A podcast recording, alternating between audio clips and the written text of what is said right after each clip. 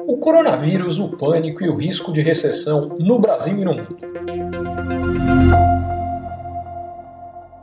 Nas últimas semanas, com a paralisação da economia decorrente de medidas para conter a transmissão do vírus, o pânico tomou conta dos mercados financeiros. Bolsas, preços das commodities e o valor da moeda de países com economias menos sólidas como o Brasil, despencaram em todo o mundo. Os impactos negativos na economia global começaram pela China, onde o surto se iniciou. A China responde hoje por quase um terço da indústria global. A sua paralisação afeta a indústria de todo o mundo, que depende de componentes que são produzidos por lá. Em janeiro e fevereiro, a indústria da China encolheu 13,5% e as vendas do varejo caíram 20,5%. Depois dos estragos na Ásia, o vírus se disseminou pela Itália. Em pleno inverno, com população envelhecida e vulnerável e fronteiras abertas para a União Europeia, da Itália o surto se espalhou para o resto do mundo, inclusive o Brasil. A paralisação econômica que foi causada pela reação ao vírus, por sua vez, derrubou a demanda de petróleo. Para controlar a queda de preços, a OPEP, liderada pela Arábia Saudita, tentou convencer sem sucesso a Rússia também a cortar sua produção. A Rússia não topou. E a Arábia Saudita resolveu deixar o preço despencar, reduzindo recursos para todos os países exportadores de petróleo, incluindo alguns em situação bastante delicada, como é o caso da Venezuela e do Irã. Com menos recursos, a economia destes países vai piorar e muito, e a insatisfação vai crescer. Como que seus governos vão reagir?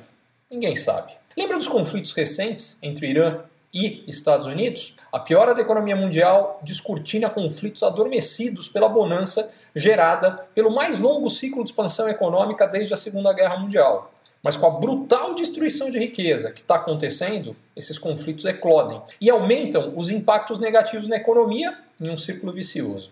No campo da política, governos de todo o mundo se beneficiaram da bonança. Agora, a oposição a eles vai se beneficiar com a insatisfação popular, que vai crescer, particularmente caso aconteça uma recessão global, o que infelizmente parece cada vez mais provável. Em países com eleições presidenciais, como os Estados Unidos, as consequências podem ser ainda mais significativas.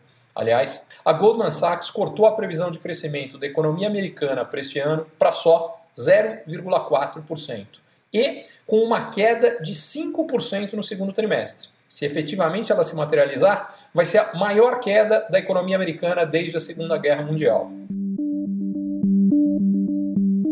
Ninguém sabe ao certo como o surto vai evoluir no Brasil nem no mundo. Quais vão ser as reações da população e de governos a ele? Qual vai ser a magnitude total que essas reações vão ter na economia? Mas a possibilidade que o PIB brasileiro até se contraia nesse ano, algo que antes era impossível, hoje é absolutamente real.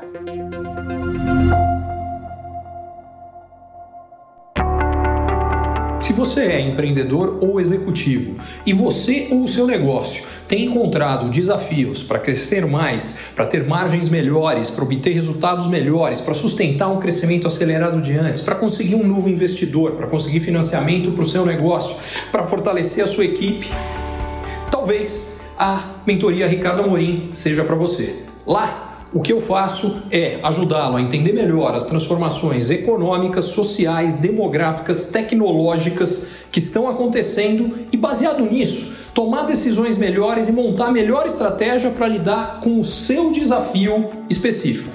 Vale a pena você conhecer.